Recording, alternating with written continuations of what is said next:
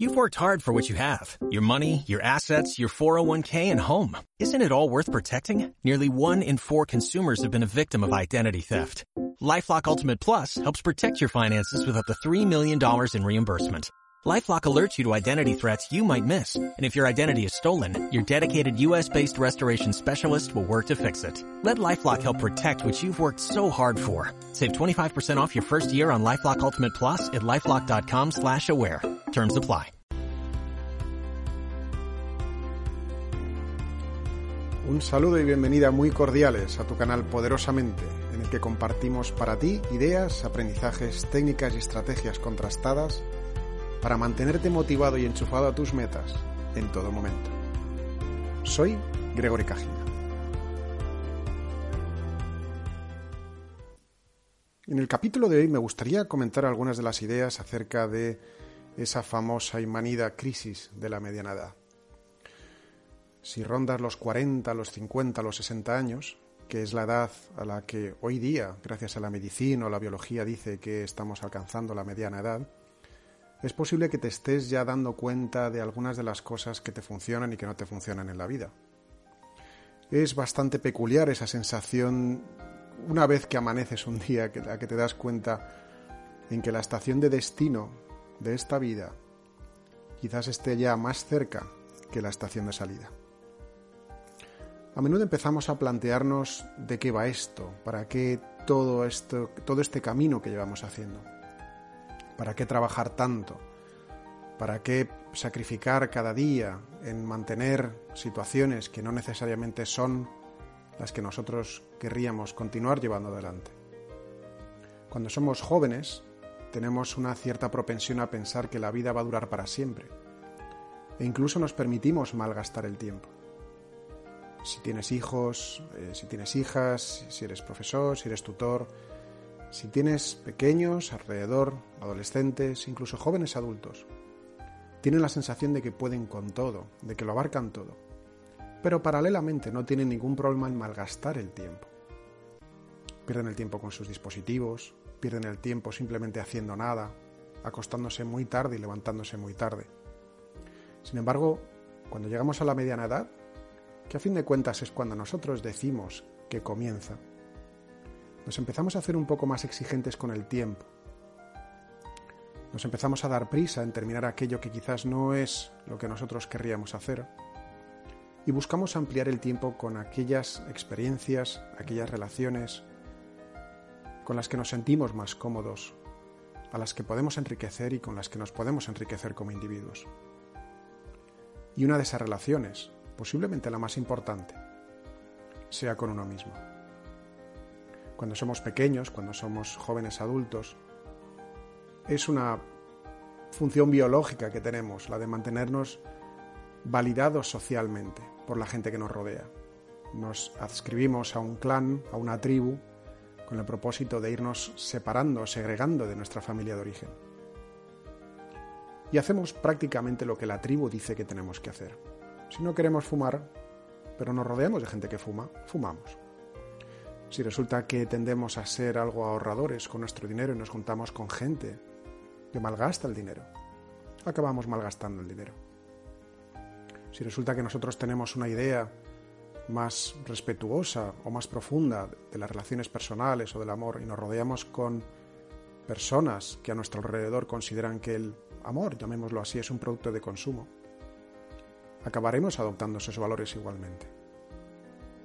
Sin embargo, cuando nos alcanzamos a esa edad, esa mediana edad, empezamos a purgar esa necesidad de agradar a los demás, de intentar integrarnos en un club o en una tribu a nuestro alrededor. Empezamos incluso a disfrutar más y más la capacidad de tener el tiempo a solas. Y en realidad no nos sentimos solos, nos sentimos muy bien acompañados. Nos permitimos cierto tipo de actividades que quizás haría 20, 30 años, no habríamos hecho. Y además incluso hubiéramos considerado que solo las, los solitarios o los pringados son los que acaban haciendo cosas por sí mismos o solos. Sin embargo, con la edad empezamos a apreciar esos momentos de soledad. pero no para sentirnos solos, sino para poder reflexionar, poder dedicar unos minutos a salir de la rutina que a todos nos atropella, para intentar buscar un enfoque, mirar la brújula de nuevo, saber si estamos realmente guiados por nosotros mismos o seguimos siendo vapuleados o zarandeados por las circunstancias. Todos somos producto de nuestras circunstancias. Todos a todos nos golpean los vientos, los mares. Pero nosotros, a partir de cierta edad, consideramos que ya no es momento de dejar que el barco nos lleve, sino que es momento de agarrar el timón y decir, ¿a dónde quiero llevar yo esta nave? ¿Qué quiero poder decir cuando sea mi última noche aquí? Cuando sea la última vez en la que yo vaya a amanecer. ¿Qué puedo poder decir cuando mire atrás? ¿Qué he logrado? ¿En qué he avanzado? Nuestro cerebro, lo hablábamos en un capítulo anterior, se podría explicar como una especie de modelo 3 en 1. Tenemos un cerebro muy básico, muy primitivo, si queremos llamarlo así, pero que nos mantiene vivos. Su función principal es la supervivencia. Que es prácticamente el cerebro que predomina cuando nosotros nacemos. Cuando un bebé llora, por ejemplo, al poco de nacer, lo que le está pidiendo su cerebro es llama la atención porque necesitas comer, si no, vas a morir. Llora para solicitar que te abracen, que te acojan en brazos. Porque si no, vas a morir. Según vamos creciendo, aparece con más fuerza ese segundo cerebro, el, más emocional, por el que cuando ya hay niños pequeños alrededor de la casa, nos damos cuenta que empiezan a buscar aquella satisfacción de caprichos ya, ahora, inmediatamente. Las famosas rabietas no son más que explosiones emocionales de un cerebro que todavía no tiene desarrollado un módulo de control emocional que los mayores supuestamente ya deberíamos tener. Pero según vamos madurando, el tercer cerebro, el que se supone que nos hace humanos, el córtex, el pensante, el que toma las decisiones, el que razona, el que sopesa, el que actúa, nos hace madurar. Algunos estudios eh, afirman que nuestra madurez cerebral ronda alrededor de los 25 años, pero se refiere sobre todo a funciones cognitivas. Nosotros estamos hablando de otra alternativa, si queréis, que es la de la sabiduría. La sabiduría no es un concepto abstracto, filosófico, que también lo es, pero aquí no estamos hablando de eso, estamos hablando de ¿y cómo funciona nuestro cerebro? Resulta que a partir de la mediana edad, obviamente nuestro cerebro de supervivencia sigue funcionando. Cuando tenemos hambre, pues buscamos la nevera y si no nos irritamos. También somos seres emocionales, claro que sí. Pero ya no somos tan volátiles como cuando éramos jóvenes. Los momentos de euforia, los momentos de alegría, duran un poco menos y están más filtrados por la experiencia. Los momentos de dolor, pues claro que nos duelen, pero están acolchados por los callos que nos dan los años y la experiencia. Y así vamos creciendo, vamos madurando. Y nos damos cuenta que quizás, después de todo, la vida no consista en estar aquí para ser felices. A fin de cuentas, la felicidad no es ni debe ser un objetivo la felicidad o el bienestar. Es más bien una elección. La trampa de nuestra felicidad, la forma en que nos las venden nuestros especialistas en marketing, en redes sociales, es algo a lo que ansiar. Es algo a lo que pretender, para lo que planificar. Y una de las trampas de cuando nosotros ansiamos algo o nos planteamos algo como un objetivo es porque percibimos que no lo tenemos. Nadie se plantea como un objetivo conseguir algo que ya tiene. Para querer tener un objetivo, primeramente hay que darse cuenta de que uno no lo tiene. Y la industria de la felicidad a nuestro alrededor nos recuerda permanentemente que no somos felices, aun cuando objetivamente o subjetivamente, si nos detuviéramos a pensarlo, podríamos decir que estamos dichosos, que estamos bien. A nuestro alrededor se crean continuamente fenómenos de comparación y muchas personas se sienten insatisfechas, incómodas, dolidas o infelices simplemente por contraste, por comparación con los demás. Siempre pensamos que el otro es mejor, tiene más.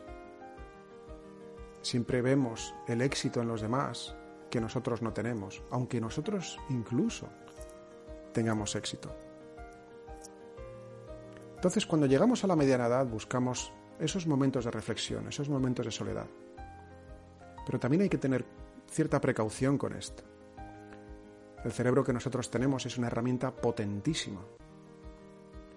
Por lo cual, si acabamos pensando demasiado, curiosamente se produce una espiral descendente hacia la melancolía, hacia ese darle demasiadas vueltas a las cosas. Y demasiado es algo que solo nosotros podemos valorar, que podemos calibrar. Todos conocemos personas que piensan demasiado y conocemos personas que no piensan nada. Por el contrario, conocemos personas que hacen demasiado y personas que no hacen prácticamente nada. Y ese equilibrio solo nosotros lo podemos determinar. Hace unos días, este podcast lo estoy grabando desde Alemania, hace unos días pasó por aquí un huracán, sorprendentemente en Centro Europa. Eh, tuvimos un huracán y una de las eh, consecuencias, como todos los huracanes, fue la cantidad de tremendos árboles centenarios de 10, 15, 20 metros de altura, arrancados de cuajo por los vientos. Y curiosamente, aquellos árboles, algo más pequeños, pero sobre todo más flexibles, aguantaron el envite del huracán.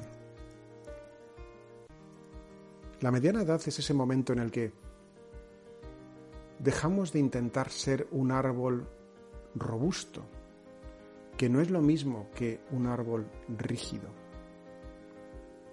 Aquello que para nosotros era blanco o negro cuando éramos jóvenes, hoy ya nos damos cuenta que son simplemente excepciones, que la vida es un continuo decidir entre tonalidades de gris. Percibimos y entendemos los diferentes puntos de vista que nosotros mismos tenemos o tuvimos y los de la gente que nos rodea. Seamos flexibles, pues. Dejemos que el viento nos doble si es necesario, pero que no nos quiebre. Cuando hablamos de amor, por ejemplo, empezamos a pensar que ya no estamos en disposición de quedarnos con las ganas de amar.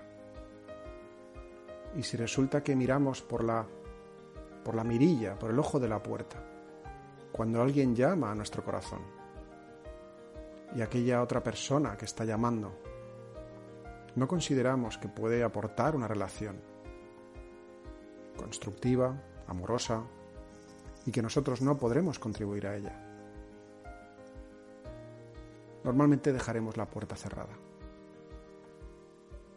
Todos tenemos la necesidad de amar. De hecho, la necesidad de amar es mucho más elevada que la necesidad de sentirnos amados. Un cerebro sano, un cerebro empático, lo que busca es asegurarse de que las personas que están a su alrededor estén bien.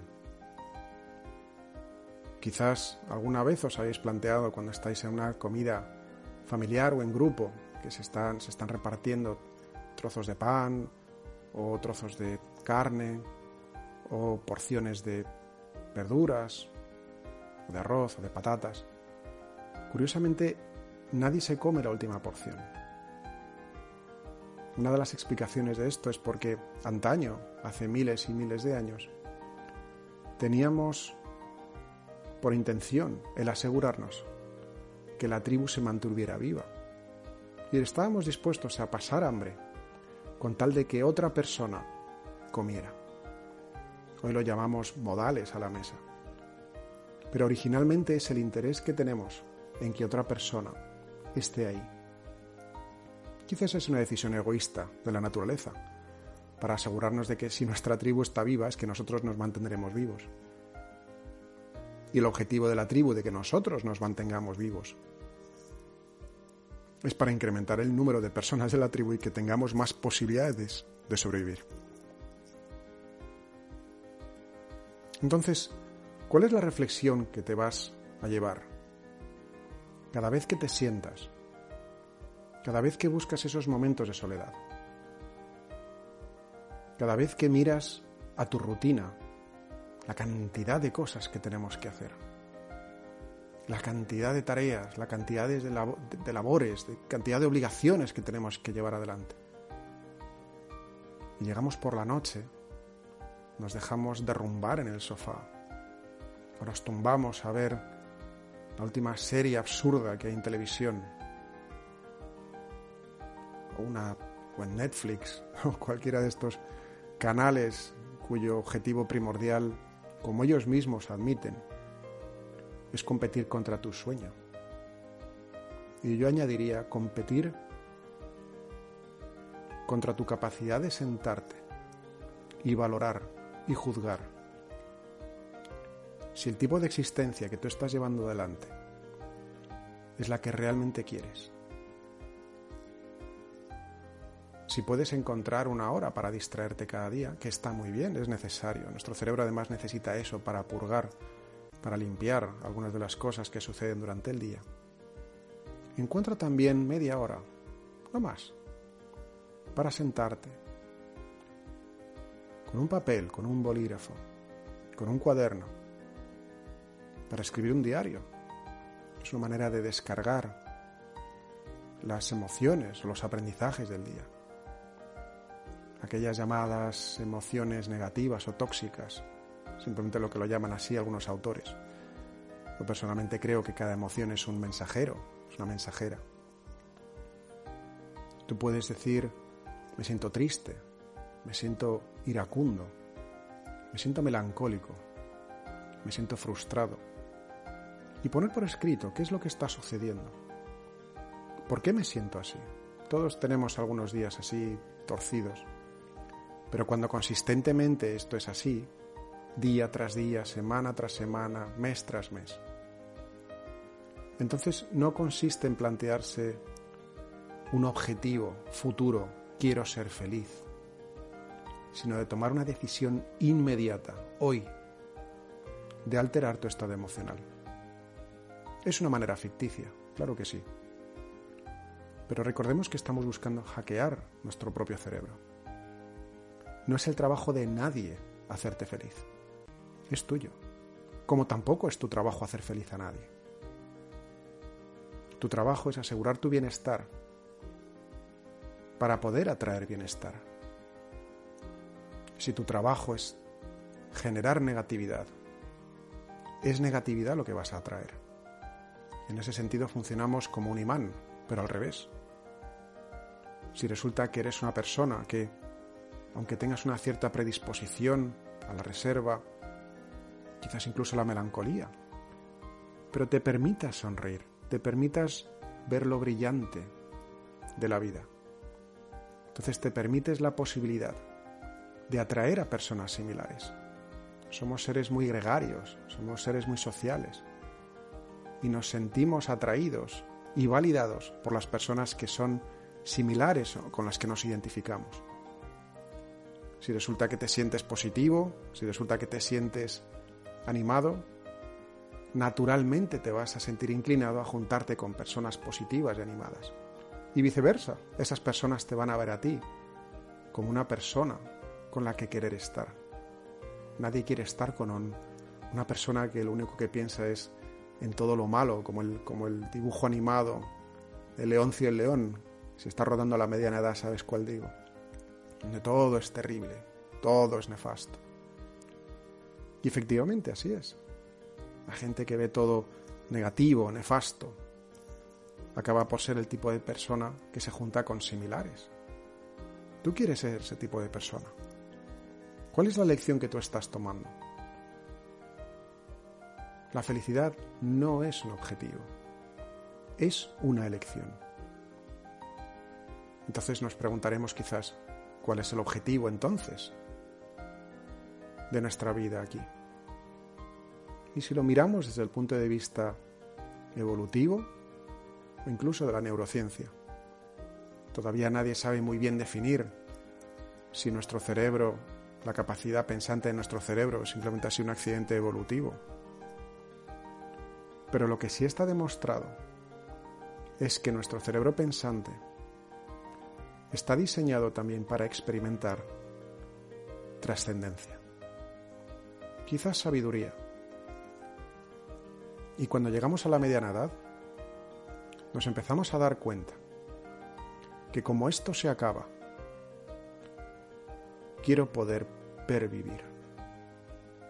Quiero poder dejar algo significativo aquí.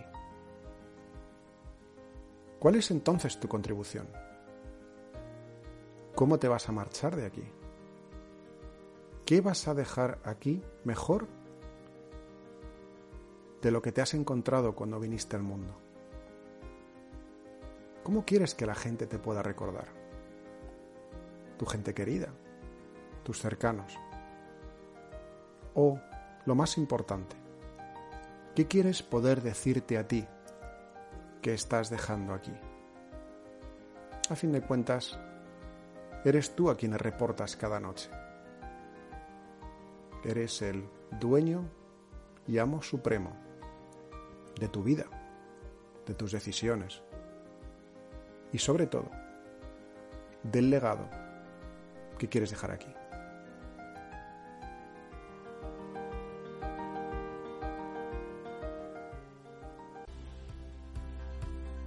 Estas son las ideas que quería compartir con vosotros en relación a la mediana edad. Si te gustaría descargarte en rompelazona.com, eh, las primeras páginas de un libro que he escrito al respecto, que se llama La vida comienza a los 40, ahí los tienes a tu disposición completamente gratis. Y si además te quieres descargar 42 maneras de hackear tu cerebro, encuentra el link en la descripción de este podcast. Si te ha gustado, valóralo y, por supuesto, compártelo con dos personas cercanas que sepas que este capítulo les podría aportar. Muchas gracias, mucho éxito, estamos en contacto en breve. Soy Gregory Cajina. Hasta pronto.